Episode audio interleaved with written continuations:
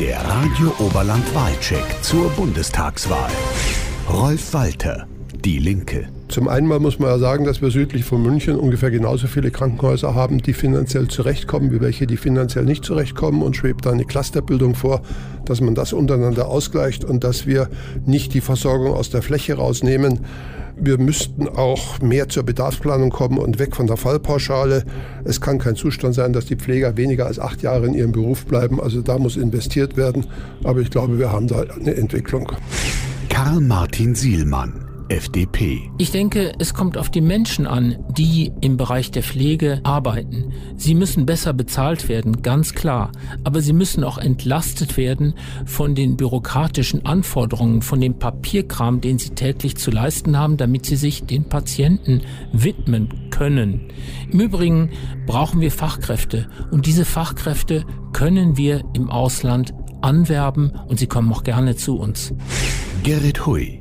AfD. Wir wollen die häusliche Pflege fördern, indem wir das Pflegegeld stark erhöhen und auch die Pflegesachleistung an die Leistungen in der stationären Pflege angleichen. Pflegeeinrichtungen sollen mit einer bundeseinheitlichen Personaluntergrenze für die Betreuung arbeiten. Die Pflegekräfte ihrerseits sollen nach einem Flächentarifvertrag mit steuerfreien Nacht-, Sonn- und Feiertagszuschlägen entlohnt werden. Zukünftig soll auch die Ausbildung zur Pflegefachkraft über das Jobcenter gefördert und finanziert werden. Werner Knigge. Volt. Dass wir bisher relativ glimpflich durch die Pandemie gekommen sind, verdanken wir nicht der Politik, sondern unserem medizinischen Personal. Es ist höchste Zeit, die Situation dieser Berufe finanziell und arbeitszeittechnisch deutlich zu verbessern. Darüber hinaus brauchen wir eine Modernisierung der Krankenhäuser und eine Entlastung der Familien bei der Pflege. Julina Wessel. Die Basis. Also zunächst brauchen wir erstmal keinen Impfzwang durch die Hintertür. Wir brauchen bessere Arbeitsbedingungen, die durch Corona ja nochmal erschwert worden sind.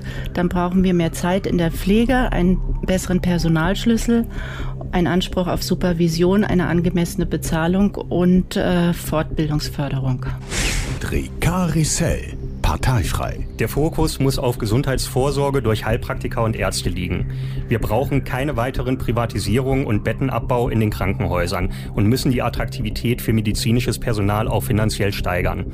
In der Pflege setze ich auf eine Kombination aus familiärer, ambulanter und stationärer Pflege, bei der alle drei Arten gleichberechtigt unterstützt werden. Und wir brauchen weniger bürokratische Vorschriften, die die Unternehmen behindern. Elisabeth Löwenburg-Ptschiczynski, Die Grünen. Pflegern und Ärzten gehört ja mehr als nur Applaus. Wir Grüne setzen uns ein für bessere Arbeitsbedingungen und höhere Löhne, damit die Pflegeberufe attraktiver werden. Damit alle die Versorgung erhalten, die sie benötigen, fordern wir Spezialisierung, wie hier in Garmisch-Partenkirchen mit der Geburtenstation und lokale Notfall- und Pflegezentren. Gesundheit ist ein öffentliches Gut, das dürfen wir nicht nur allein dem Markt überlassen. Sigrid Meyerhofer, SPD. Der Schwerpunkt muss selbstverständlich auf der Qualität liegen, die bei uns ja erfreulicherweise schon sehr hoch ist, aber immer weiter ausgebaut werden muss. Und die Pflege muss deutlich attraktiver werden. Der Beruf muss mehr wertgeschätzt werden. Es geht dabei nicht nur um Geld, sondern es geht auch um entsprechende Angebote von Aus-, Fort- und Weiterbildung. Und auch da geht es um Wohnungen. Arnold Günther Reuss, Freie Wähler. Wir Freie Wähler setzen im Gesundheitssektor auf eine aufwandsentsprechende Finanzierung durch Bund und Land, mit der Krankenhäuser gut für Patienten und Personal wirtschaften könnten. Für Pflegekräfte fordern wir mehr Respekt und anständigen Lohn durch einen allgemeingültigen Tarifvertrag und eine unabhängige Pflegekammer als starke Interessenvertretung.